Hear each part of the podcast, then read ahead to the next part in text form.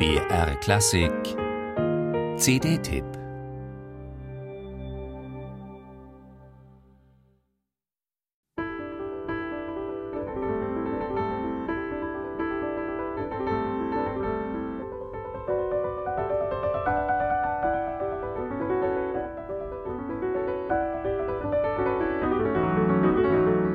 Bei den ersten Takten könnte man noch den Beginn einer weiteren Einspielung der Klaviersuite Le Tombeau de Couperin vermuten. Eine Spur eigenwillig vielleicht und in der rhythmischen Akzentuierung ein bisschen auf Gershwin gebürstet.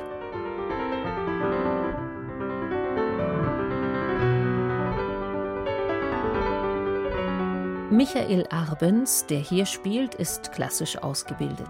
Auch sein Bruder Florian hat als Schlagzeuger ein Standbein in der klassischen Moderne und Bassist Thomas Lance spielt in namhaften Orchestern unter berühmten Dirigenten wie Peter Oetwösch und Heinz Holliger. Zu dritt sind sie die Band Vane und machen aus dem Ravel-Prälud ein Jazzstück.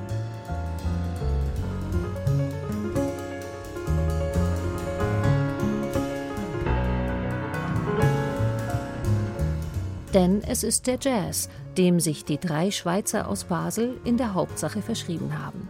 Seit 2007 spielen sie zusammen. Ihr englischer Bandname lässt sich in zwei Richtungen ausdeuten. Er steht für die Ader, aber auch für die Stimmung oder die Laune. Letztere ist auf ansteckende Weise gut auf ihrer neuen CD, die schon die achte gemeinsame ist was sie aus drei Sätzen des Tombeau de Couperin, aus der Pavane pour une enfant défunte und drei weiteren Kompositionen von Ravel im Klaviertrio zaubern, ist mitreißender, abwechslungsreicher, prononcierter und wagemutiger Jazz. Hier wird nichts banalisiert, weichgespült oder verniedlicht. Die musikalische Aneignung ist gewitzt und frech und zugleich eine hochmusikalische Verbeugung vor den Originalen.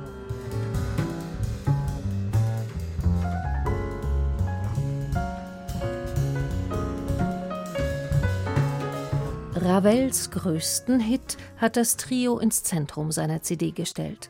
Um die Dynamik des Bolero hin zum orchestralen Kulminationspunkt auch im Jazz abbilden zu können, hat Michael Arbens als Arrangeur noch einen vierköpfigen Bläsersatz und als Solist den englischen Saxophonisten Andy Shepard hinzugezogen. Nach etwa neuneinhalb Minuten kontinuierlichen Spannungsaufbaus klingt das so.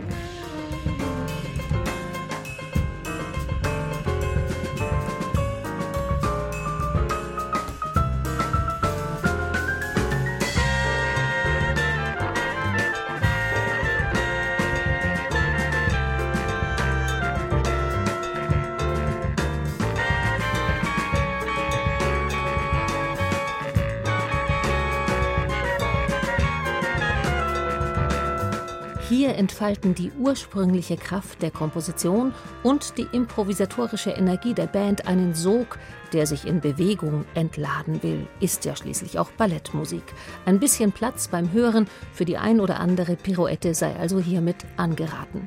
Die restlos beglückte CD-Kritikerin hat's überstanden und empfiehlt wärmstens, sich diesem vom Impressionismus befeuerten Jazz bei nächster Gelegenheit einfach einmal hinzugeben.